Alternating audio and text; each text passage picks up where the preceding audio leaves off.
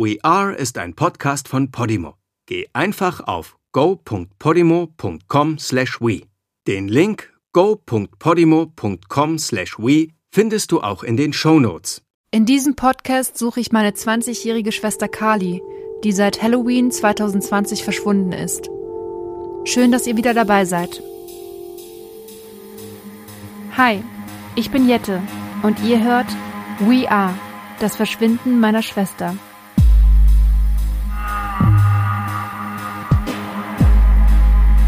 Das ist Folge 4.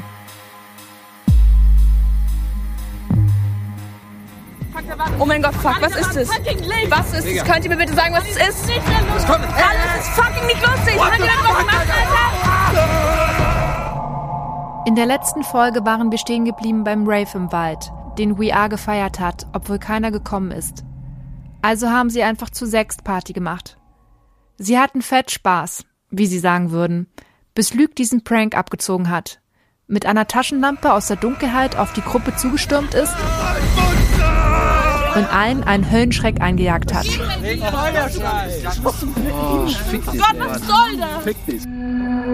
Luke wusste schon ganz genau, was er da tut mit der Taschenlampe. Denn das mit den Lichtern, dahinter steckt eine Legende, die über den Wald erzählt wird.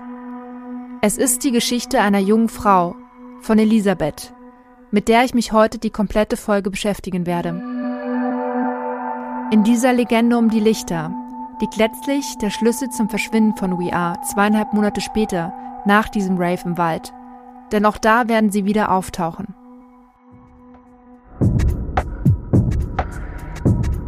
In der nächsten Story sind wir wieder am Lagerfeuer. Es muss schon spät in der Nacht sein. Der Ärger über Lukes Prank ist verflogen.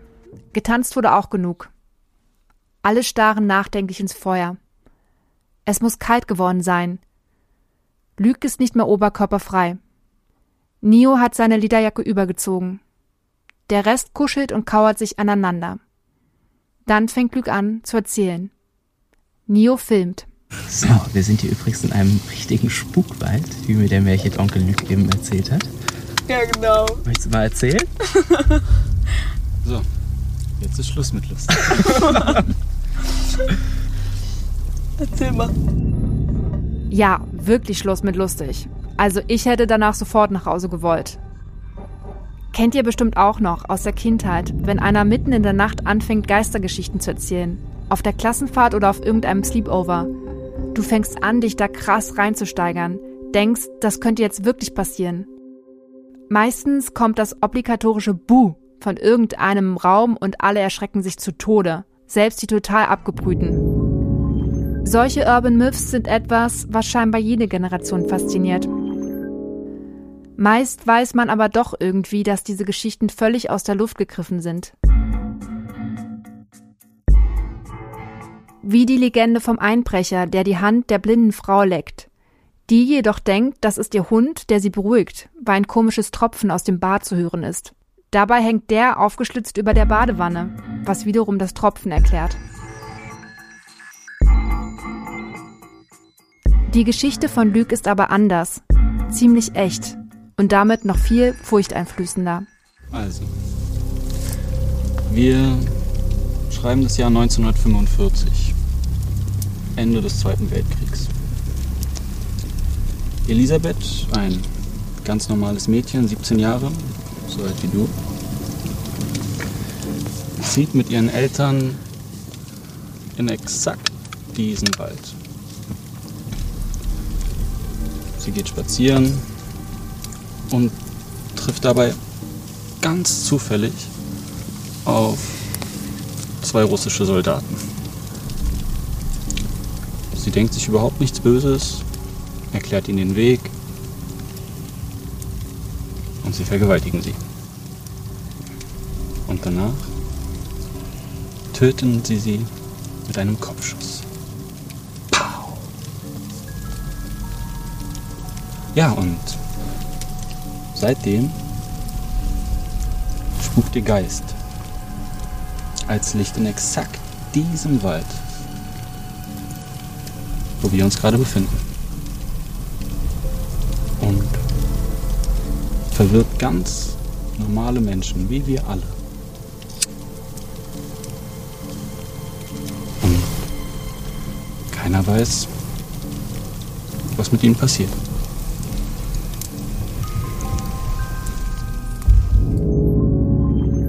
Okay, wer hat hier bitte immer noch keine Angst? Jetzt mal objektiv betrachtet. Die Geschichte von der 17-jährigen Elisabeth. Die Legende von den Lichtern. Die Geschichte von diesem Wald. Möglicherweise wieder aus der Abteilung Lüg hat Spaß daran, die anderen zu verarschen. Abwinken und abtun oder vielleicht ist da ja wirklich was dran? Als erster reagiert komischerweise Theo, der, während Lüg erzählt, mal wieder abseits sitzt, ganz am Rande, auf einem Baumstamm. Anni kuschelt sich an ihn. Er guckt dauernd super skeptisch, als würde Lügs Geschichte für ihn nichts Neues sein. Und keiner weiß, was mit ihnen passiert. Als wäre er überrascht, verärgert, panisch darüber, dass Lüg damit kommt. Woher weißt du davon? Ich informiere mich gern. Jetzt werden wir alle super schlafen, wow. Zur Strafe drehst du mir jetzt eine Kippe. Wieder mal ist es Kali, die die Lockerheit zurückbringt. Kali hat keine Lust, sich da jetzt reinzusteigern. Auf mich wirkt es auch, als würde Kali da schon Verantwortung übernehmen, sehr wohl checken, dass da was nicht stimmt, das aber runterspielen, für die Gruppe, damit keine negative Dynamik entsteht. Es ist, als würde Kali sich aktiv gegen die Geschichte, diesen Mythos, die Lichter zur Wehr setzen. Als würde sie sagen, stopp, nicht mit mir, kein Bock drauf. Doch es ist vergeblich. Der Mythos ist jetzt da. Wie ein Geist, der aus der Flasche ist. Wie die Büchse der Pandora. Er ist in der Welt. Die Lichter werden kommen. Der Wald ist erwacht. Wie eines dieser Monster aus schlechten Horrormovies.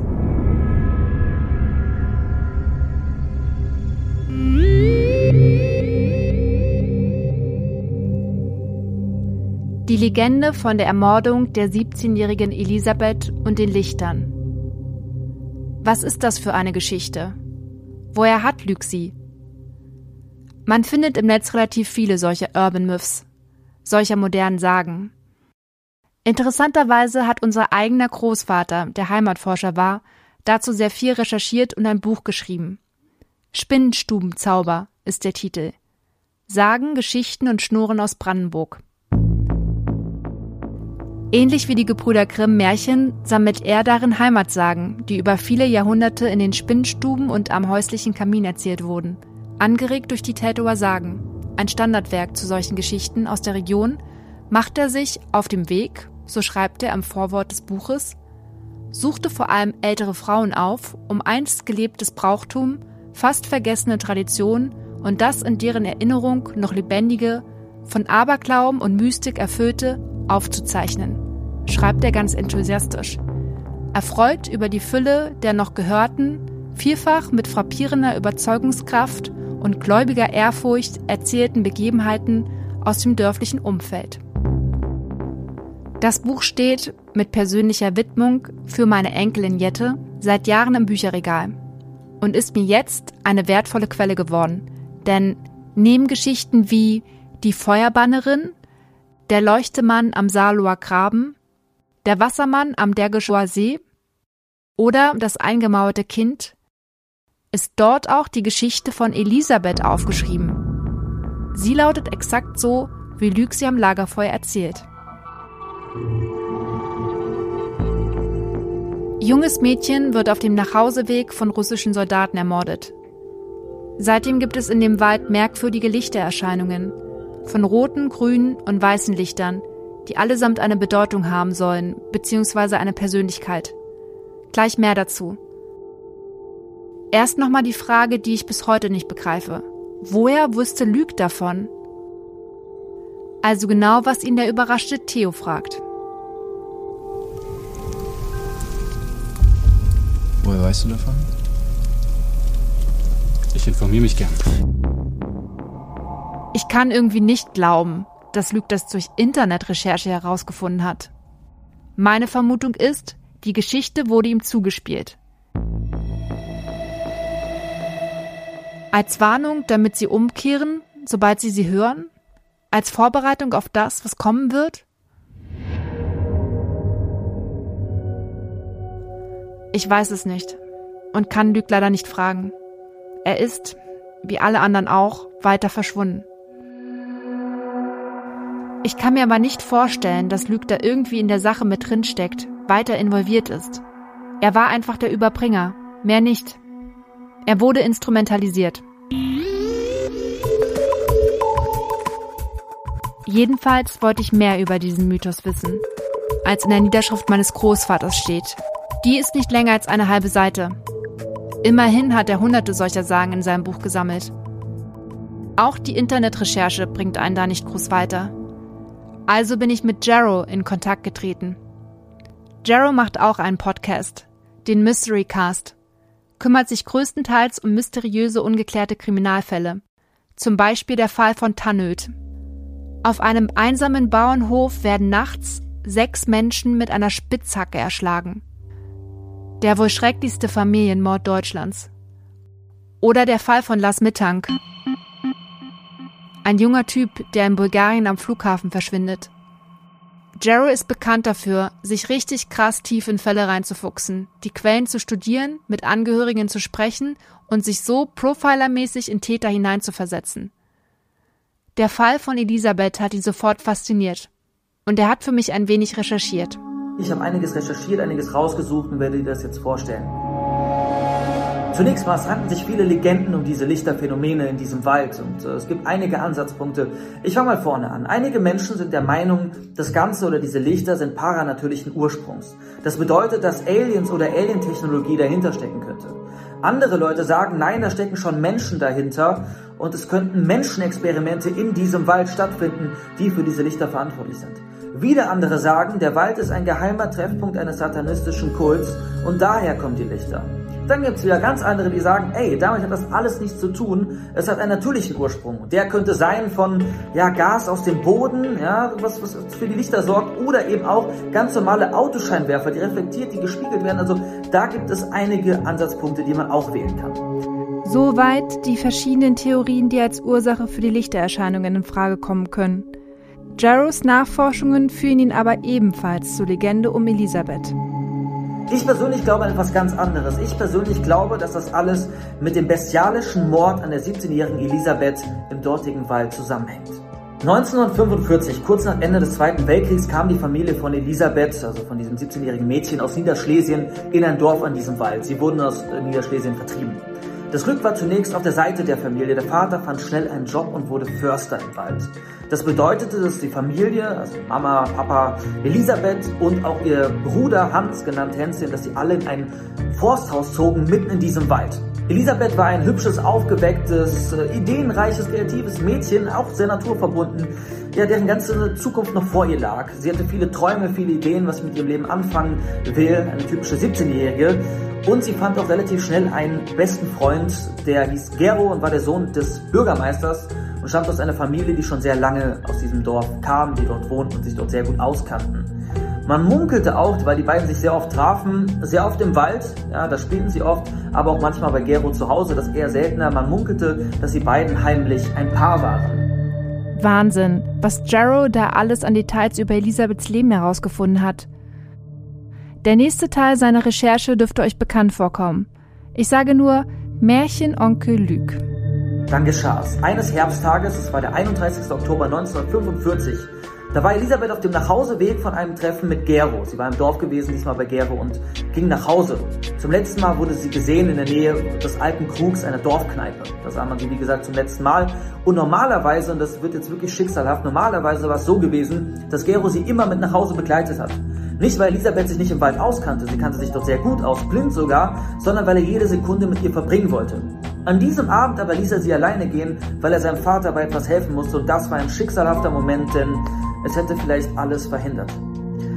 Kleine Triggerwarnung. Jetzt wird es echt ganz schön brutal. Wer da eher sensibel ist, skippt am besten die nächsten 30 Sekunden vor.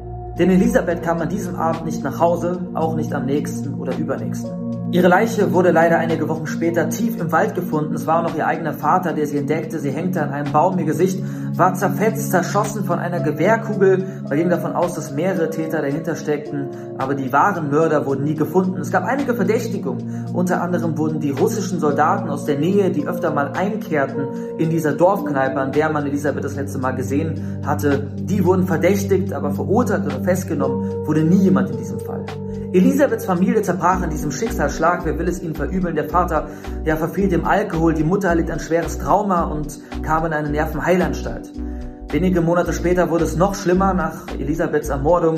Ja, wie gesagt, brach auch für den kleinen Bruder Hänschen, brach die Welt zusammen und dann fand er auch noch seinen Vater tot im Wald. Er hatte sich erhängt an demselben Baum, an dem man damals Elisabeth gefunden hatte. Soweit die grausame Geschichte von Elisabeth. Echt heavy. Aber was hat das mit den Lichtern zu tun? Und jetzt kommen wir zu der Sache, was das alles mit diesen Lichtern zu tun hat, denn kurz nach Elisabeths Tod erschienen zum ersten Mal die Lichter im Wald weiße, rote und grüne. Und mit ihrem Erscheinen begannen die seltsamen Erlebnisse. Menschen, die in den Wald gingen, verschwanden, tauchten, wenn überhaupt, erst Tage später wieder auf und waren völlig verwirrt. Und so war die Legende um das Licht geboren, die ich für am plausibelsten halte, wie ich angekündigt habe. Jetzt fragt euch, wofür stehen diese Lichter? Während das weiße Licht für Elisabeth stehen soll und nach Erlösung strebt, ist das rote, aggressivere Licht, das wird eher ihrer Mutter zugeschrieben, die nach Vergeltung trachtet. Das grüne Licht hingegen steht für ihren Vater und soll in die Irre führen und zum Erinnerungsverlust. Das Dorf übrigens gibt es immer noch und auch das Haus im Wald steht noch. Es steht allerdings mittlerweile schon länger leer. An dem Baum, an dem man Elisabeth gefunden hatte und dem sich ihr Vater erhängt hatte, da findet sich ein Unendlichkeitszeichen. Das steht für die ewige Liebe, die Gero seiner Elisabeth schwor. Und übrigens Hans Hänschen wurde dann von der Familie von Gero aufgenommen. Danke an dieser Stelle an dich, Jarrow. Ich finde den biografischen Ansatz auch total spannend. Wie Jarrow nochmal auf Elisabeths Familiengeschichte guckt, danach forscht. Und wir erfahren, dass sie mit ihren Eltern in einem alten Jagdhaus im Wald gelebt hat. Es muss das Haus sein, in das sich Kali, Polly und Nio flüchten werden. Vor den Lichtern. Was ist das? Was ist das? Fuck! Fuck! Fuck! Ich will da aber noch nicht weiter vorweggreifen, sonst wird das ein wildes Durcheinander und es ist allein schon so super verworren alles. Deshalb noch mal einen Schritt zurück. Weiter der Reihe nach, was passiert ist, da im Wald. Was ist das mit diesen Lichtern? Darauf möchte ich jetzt noch mal genauer eingehen. Das weiße Licht ist der Geist der toten Elisabeth, das gute Licht. Es will helfen und beschützen. Das grüne Licht verkörpert den Vater, den Förster des Waldes, der durch den Tod der Tochter von seinem Weg abgekommen ist. Das grüne Licht soll die, die ihn begegnen, dementsprechend in die Irre führen.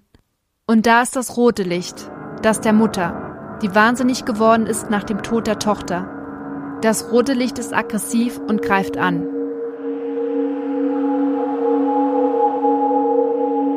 Lasst mal physikalisch drauf schauen. Das finde ich total spannend, denn damit lässt sich vieles über diese Lichtererscheinung in Erfahrung bringen. Licht ist eine Form der elektromagnetischen Energie, die auch Strahlung genannt wird. Diese elektromagnetische Energie wandert in periodischen Wellen durch den Raum. Man kann diese Wellen mit denen vergleichen, die ein in ruhiges Wasser geworfener Kieselstein auslöst. Die Wellen haben Täler und Kämme den Abstand zwischen den Kämmen elektrischer Wellen bezeichnet man als Wellenlänge.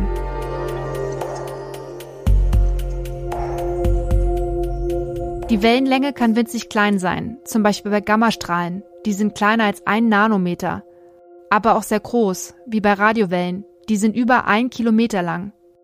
Das sichtbare Licht ist nur ein kleiner Teil des gesamten elektromagnetischen Spektrums im Wellenlängenbereich zwischen 380 und 750 Nanometern. Die verschiedenen Wellenlängen des Lichts nehmen wir als Farben wahr. Grünes Licht ist eher im linken Farbspektrum, ist also relativ kurzwellig und trägt somit mehr Energie in sich als zum Beispiel Rot. Denn Rot ist ganz am rechten Rand, ist langwellig, hat weniger Energie als Blau. Aus diesem Grund strapaziert es die Augen nicht so stark und wird als angenehm und warm empfunden. Das Licht im Wald ist aber das Gegenteil. Es ist super aggressiv, gefährlich Daraus schließe ich, dass das Rot nicht physikalisch, sondern psychologisch interpretiert werden muss. Denn in der Natur gilt Rot als Warnfarbe, signalisiert Gefahr. Spannend aus lichtphysikalischer Sicht ist weiß. Weiß ist, wenn wir uns das Lichtspektrum anschauen, die Summe aller Wellenlängen im sichtbaren Bereich, also zwischen 380 und 750 Nanometern. Wir sehen dort weiß, wo Licht aller Wellenlängen reflektiert wird. Weiß ist ein ganz besonderes Licht. Eigentlich ist es gar keine Farbe. Es vereint aber alle Farben und trägt alle Eigenschaften in sich. Es ist eine Art Überfarbe, die über allem steht. Das ist jetzt alles sehr theoretisch, aber aus meiner Sicht sehr wichtig. Denn es handelt sich hier nicht um einen normalen Kriminalfall, sondern möglicherweise um ein Phänomen, das wir nicht ohne weiteres erklären können. Für die von euch, die jetzt sagen, kein Bock auf so Science-Fiction-Quatsch, auch We Are wird in Kontakt mit diesen Lichtern kommen. Im Wald und später an Halloween. Lichter werden sie führen, verführen, verwirren und jagen. Es ist, als läge seit dem Wochenende im Wald der Fluch der Lichter auf ihnen, als könnten sie diese Lichter seitdem nicht mehr loswerden oder würden unbewusst danach suchen, als wären sie in ihren Bann geraten, in eine Abhängigkeit. Ich bin eher der Typ Mensch, ich glaube erst etwas, wenn ich's gesehen habe und mache mir von allem selbst ein Bild. Ich habe die Lichter gesehen, in den Insta-Stories. Erzähle ich euch noch in den nächsten Folgen. Jetzt will ich sie mit eigenen Augen sehen. Mein Freund und ich haben beschlossen, wir fahren nochmal in den Wald und suchen selbst nach den Lichtern. Wir zelten dort, wo We Are gezeltet hat. Wer weiß, was passiert. Vielleicht kommen sie auch, wenn wir da sind. Ich hoffe es. Gleichzeitig habe ich Schiss. Aber ich muss das tun. Ich muss wissen, was da passiert ist und in welchem Zusammenhang das mit Kalis Verschwinden steht. Ich werde nicht müde danach zu fragen, wenn ihr irgendwelche Infos oder Theorien zum Verschwinden meiner Schwester Kali und ihren Freundinnen habt, schreibt mir bitte auf Instagram auf we-r.kollektiv. Hi, ich bin Jette und ihr hört We Are, das Verschwinden meiner Schwester.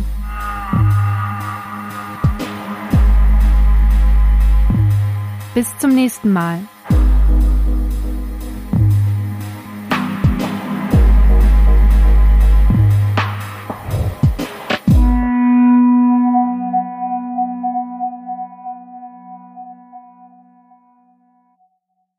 In der Podimo-App findest du übrigens nicht nur diesen Podcast, sondern noch hunderte weitere Podcasts, die du sonst nirgends hören kannst.